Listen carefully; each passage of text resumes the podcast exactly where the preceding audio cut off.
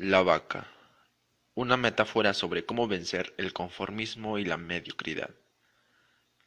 Capítulo 1 La historia de la vaca La historia cuenta que un viejo maestro deseaba enseñar a uno de sus discípulos la razón por la cual muchas personas viven atadas a una vida de conformismo y mediocridad y no logran superar los obstáculos que les impiden triunfar. No obstante, para el maestro, la lección más importante que el joven discípulo podía aprender era observar lo que sucede cuando finalmente nos liberamos de aquellas ataduras y comenzamos a utilizar nuestro verdadero potencial. Para impartir su lección al joven aprendiz, aquella tarde el maestro había decidido visitar con él algunos de los parajes más pobres de la provincia. Después de caminar un largo rato, encontraron el que debía ser el vecindario más triste y desolador de aquella comarca, y se pusieron a buscar la más humilde de todas las viviendas. Aquella casucha medio derrumbarse, que se encontraba en la parte más distante de aquel caserío, debía ser sin duda alguna la más pobre de todas. Sus paredes milagrosamente se sostenían en pie, aunque amenazaban con derribarse en cualquier momento. El improvisado techo dejaba filtrar el agua, y la basura y los desperdicios que se acumulaban a su alrededor daban un aspecto decrépito a la vivienda. Sin embargo, lo más sorprendente de todo era que en aquella casucha de diez metros cuadrados pudiesen vivir ocho personas, el padre, la madre, cuatro hijos y dos abuelos. Se les arreglaban para acomodarse en aquel lugar. Sus viejas vestiduras y sus cuerpos sucios y malolientes eran prueba del estado de profunda miseria que reinaba allí. Sus miradas tristes y sus cabezas bajas dejaban ver que la inopía no sólo se había apoderado de sus cuerpos, sino que había encontrado albergue en su interior. Curiosamente, en medio de este estado de penuria y pobreza total, esta familia contaba con una posesión poco común en tales circunstancias una vaca. Una flacuchenta vaca que con la escasa leche que producía proveía a aquella familia con el poco alimento de algún valor nutricional. Esta vaca era la única posesión material con que contaban, y parecía ser lo único que los separaba de la miseria total. Y allí, en medio de la basura y el desorden, pasaron una noche el maestro y su novato discípulo. Al día siguiente, muy temprano y asegurándose de no despertar a nadie, los dos viajeros se dispusieron a continuar su camino. Salieron de la morada y antes de emprender la marcha, el anciano maestro le dijo en voz baja a su discípulo, Es hora de que aprendas la lección que has venido a aprender. Después de todo, lo único que habían logrado durante su corta estadía era poder ver los resultados de una vida de conformismo y mediocridad, pero aún no estaba claro para el joven discípulo cuál había sido la causa que había originado tal estado de desidia. Esta era la verdadera lección. El maestro lo sabía y el momento de aprenderla había llegado. Ante la incrédula mirada del joven, y sin que éste pudiese hacer nada para evitarlo, súbitamente el anciano sacó una daga que llevó en su bolsa y de un solo tajo degolló a la pobre vaca la cual se encontraba atada a la puerta de la vivienda. ¿Qué has hecho, maestro? dijo el joven con voz angustiada, buscando no despertar a nadie. ¿Qué lección es esta que merita dejar a esta familia en la ruina total?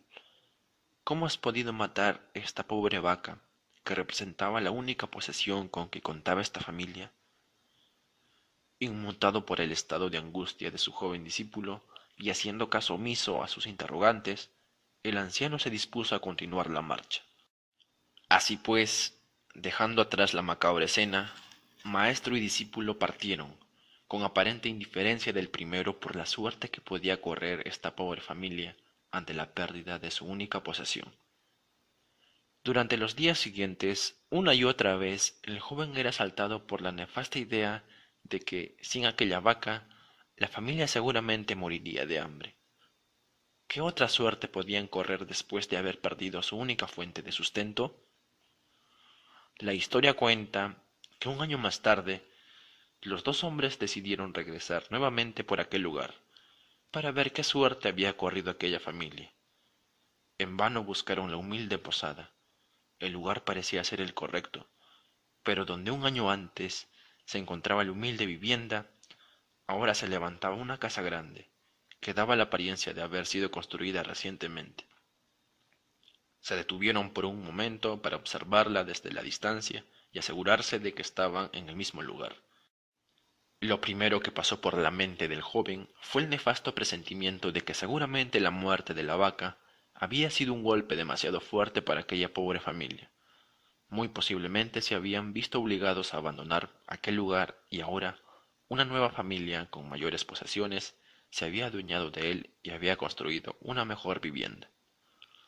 ¿A dónde habrían ido a parar aquel hombre y su familia? ¿Qué habría sucedido con ellos?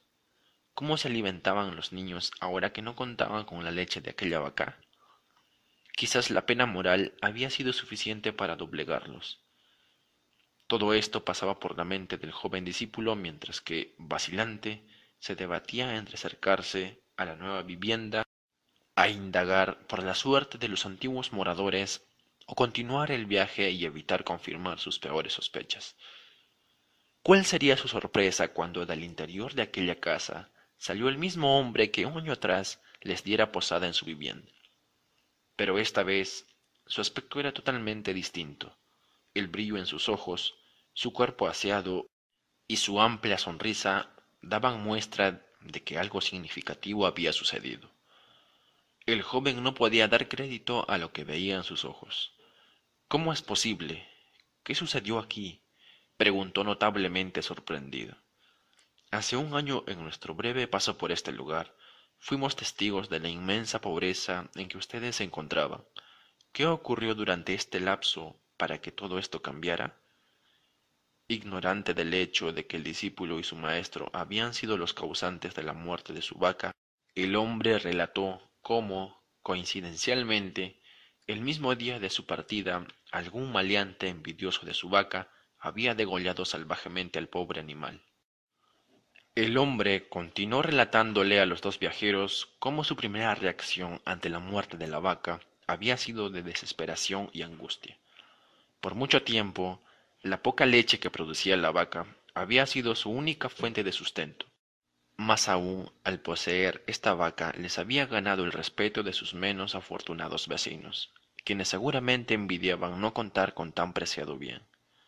Sin embargo, continuó el hombre, poco después de aquel trágico día, nos dimos cuenta que a menos que hiciéramos algo, muy probablemente nuestra propia supervivencia estaría en peligro.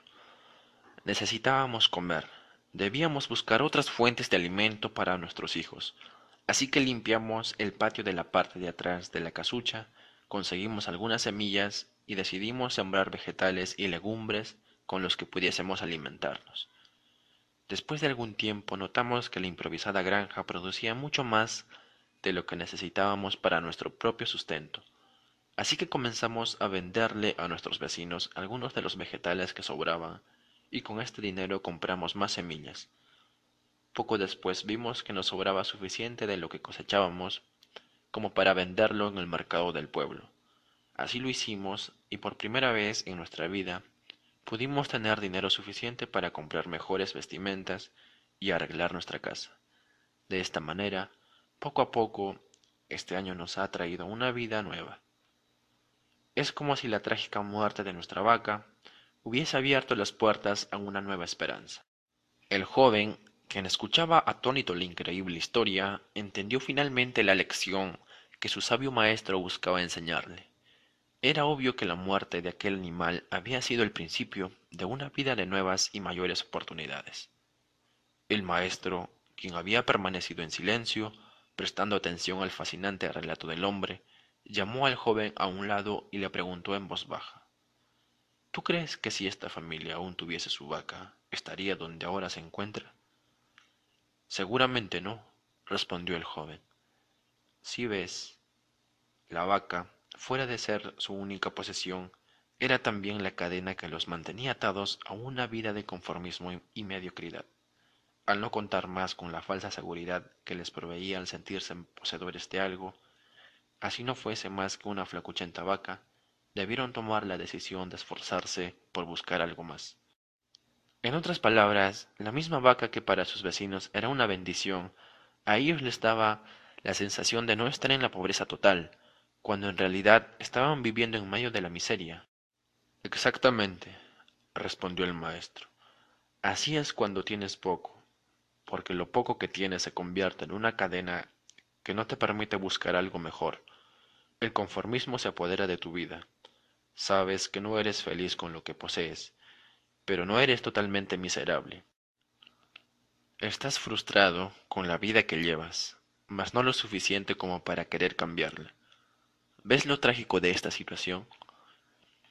Cuando tienes un trabajo que odias, con el cual no logras satisfacer tus necesidades económicas mínimas y el cual no te trae absolutamente ninguna satisfacción, es fácil tomar la decisión de dejarlo y buscar uno mejor. No obstante, cuando tienes un trabajo que no te gusta, pero que suple tus necesidades mínimas, que te ofrece cierta comodidad, pero no la calidad de vida que verdaderamente deseas para ti y tu familia, es fácil conformarte con lo poco que tienes. Es fácil caer presa del dar gracias, ya que por lo menos cuentas con algo. Después de todo, hay muchos que no tienen nada y ya quisieran poder contar con el trabajo que tú tienes. Esta idea es una vaca y a menos que no te deshagas de ella, no podrás experimentar un mundo distinto al que has estado viviendo. Estás condenado de por vida a vivir víctima de limitaciones impuestas. Es como si hubieses decidido vender tus ojos y conformarte con tu suerte. Todos tenemos vacas en nuestras vidas. Llevamos a cuestas creencias, excusas y justificaciones que nos mantienen atados a una vida de mediocridad. Poseemos vacas que no nos dejan buscar mejores oportunidades. Cargamos con pretextos y disculpas de por qué no estamos viviendo la vida que en realidad queremos vivir. Nos damos excusas que ni nosotros mismos creemos y que nos dan un falso sentido de estar bien, cuando frente a nosotros se encuentra un mundo de oportunidades por descubrir, oportunidades que solo podremos apreciar una vez hayamos matado nuestras vacas. ¡Qué gran lección! Se dijo a sí mismo el joven discípulo. Inmediatamente pensó en sus propias vacas, en aquellas limitaciones que él mismo se había encargado de adquirir a lo largo de toda su vida. Prometió liberarse de todas las vacas que lo habían mantenido atado a una vida de mediocridad y le habían privado de utilizar su verdadero potencial. Indudablemente, aquel día marcaría el comienzo de una nueva vida, una vida libre de vacas.